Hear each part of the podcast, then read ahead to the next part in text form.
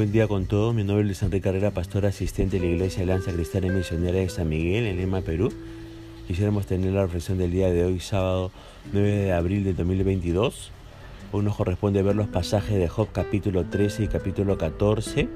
Hemos querido titular a este devocional Límite a tu vida.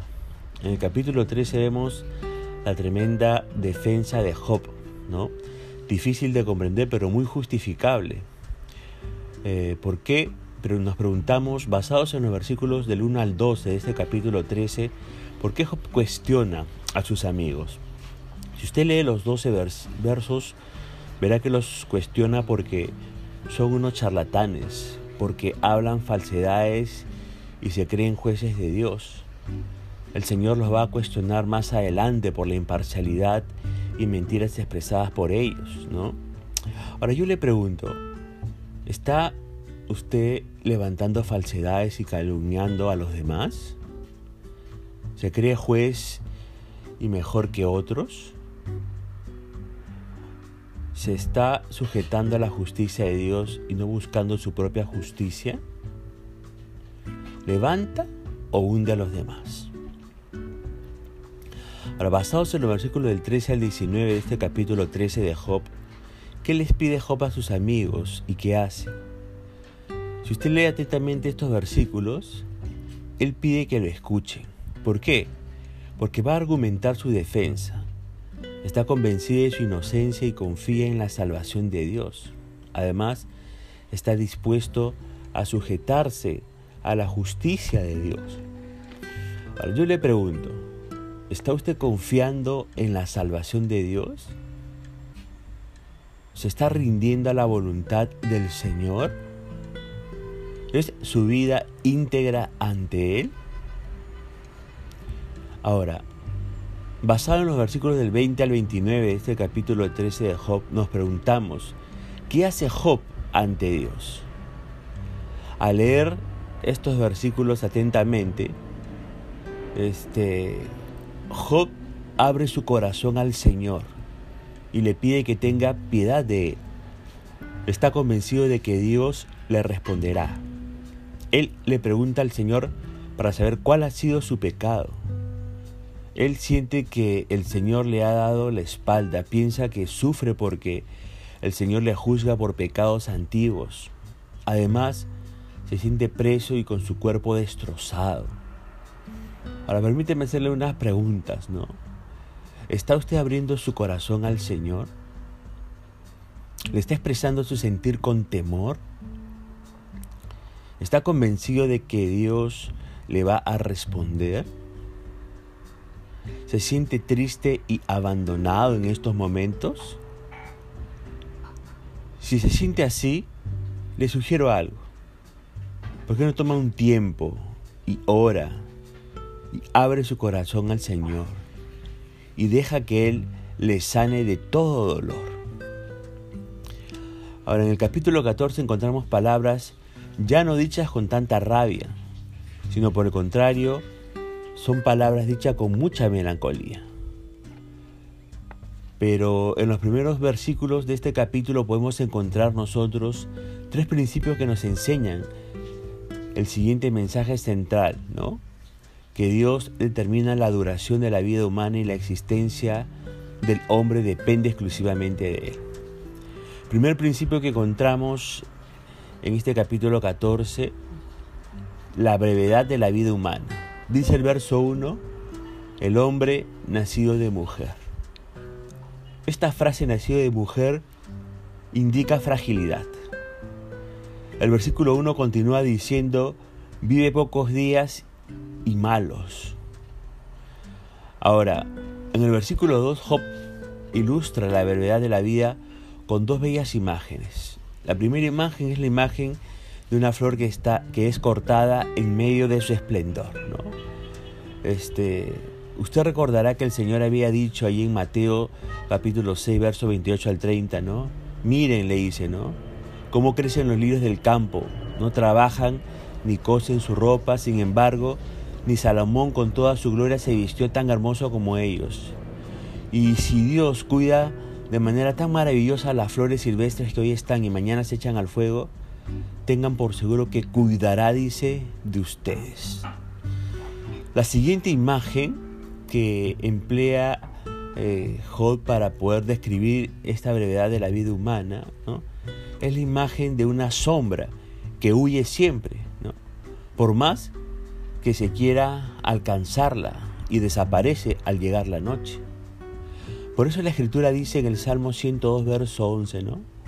Mis días son como sombra que se va y me he secado como la hierba. Es más, el salmista continúa en ese mismo pensamiento en el Salmo 109, verso 23 y dice, me voy como la sombra cuando declina. Y el autor de Eclesiastés en el capítulo 6, verso 12 dirá, en la brevedad de nuestra vida sin sentido, ¿quién conoce cómo pasar mejor nuestros días? Nuestra vida es como una sombra, dice. ¿Quién sabe lo que sucederá en este mundo después de la muerte? Ahora, si usted va a las escrituras, y usted puede ver a patriarcas en las escrituras como Job, y aunque Job había vivido 130 años, los tuvo por días cortos, y aunque el rey David murió también colmado de días, no más de 70 años. La vida siempre parece muy breve cuando ya se ha pasado. Y toda la escritura pondera de muchas maneras esa brevedad. Además, es una vida llena de sinsabores, problemas, disgustos, penas y dolores. Los momentos gratos se pasan rápidamente, mientras que un simple olor de muelas parece durar una eternidad. El Salmo 39, verso 4 al 6 va a decir, Señor, recuérdame lo breve que será mi tiempo sobre la tierra. Recuerda que recuérdame que mis días están contados y cuán fugaz es mi vida. La vida que me has dado no es más larga que el ancho de mi mano. Toda mi vida es apenas un instante para ti. Cuando mucho, cada uno de nosotros no es más que un suspiro. Somos tan solo sombras que se mueven y todo nuestro ajetreo diario termina, dice, en la nada. Hemos visto un primer principio en este capítulo 14 de Job que tiene que ver con la brevedad de la vida humana. Veamos un segundo principio que tiene que ver con la pecaminosidad de la vida humana. Dice el versículo 4 de este capítulo 14 de Job, ¿quién hará puro lo inmundo? Nadie, dice este versículo. ¿no? Job no puede considerarse mismo completamente limpio. Y por ello solo puede aceptar eh, y apelar, dirá, a la clemencia y apelar a la misericordia de Dios. El Salmo 103, verso 8 hasta el 18, el salmista va a decir, el Señor es compasivo y misericordioso, lento para enojarse y está lleno de amor inagotable. No nos reprenderá todo el tiempo, ni seguirá enojado para siempre no nos castiga por todos nuestros pecados, no nos trata con la severidad que merecemos, pues su amor inagotable hacia los que le temen es tan inmenso como la altura de los cielos sobre la tierra. Llevó nuestros pecados tan lejos de nosotros como está el oriente del occidente. El Señor es como un padre con sus hijos, tierno y compasivo con los que le temen. Pues Él sabe los débiles que somos, se acuerda de que somos tan solo polvo. Nuestros días sobre la tierra son como la hierba, igual que las flores silvestres, florecemos y morimos. El viento sopla y desaparecemos como si nunca hubiéramos estado aquí. Pero el amor del Señor permanece para siempre con los que le temen. Su salvación se extiende a los hijos de los hijos, de los que son fieles a su pacto, de los que obedecen sus mandamientos. Si bien es cierto, existe la pecaminosidad en la vida humana, también es cierto que Dios es un Dios perdonador misericordioso, compasivo, lento para la ira y grande en perdonar. Vemos también un tercer principio aquí en este capítulo 14 de Job que tiene que ver con la limitación fijada a la vida humana. Dice el verso 5 este capítulo 14, ciertamente sus días están determinados y tú has fijado el número de sus meses. Le has puesto límites que no traspasará. Usted sabe que nada ocurre por casualidad. Tampoco nuestra muerte sobreviene a causa de una flecha arrojada a la aventura, sino que su plazo, así como el modo y el lugar, están determinados por Dios. Ahora, en atención a esta limitación escatimada de la vida humana, pide Job a Dios que le conceda algún respiro, como se le hace a un jornalero, que bastante tiene con la fatiga que sobrelleva el trabajo del día, sin que le añada más fatigas y sin sabores. Si Dios, fíjese, tiene determinado cuándo ha de durar la vida aquí en la tierra, no vale la pena vivir preocupados por lo que no podemos cambiar o controlar. Nuestra confianza debe estar depositada en el hecho de que nuestra existencia depende de Dios.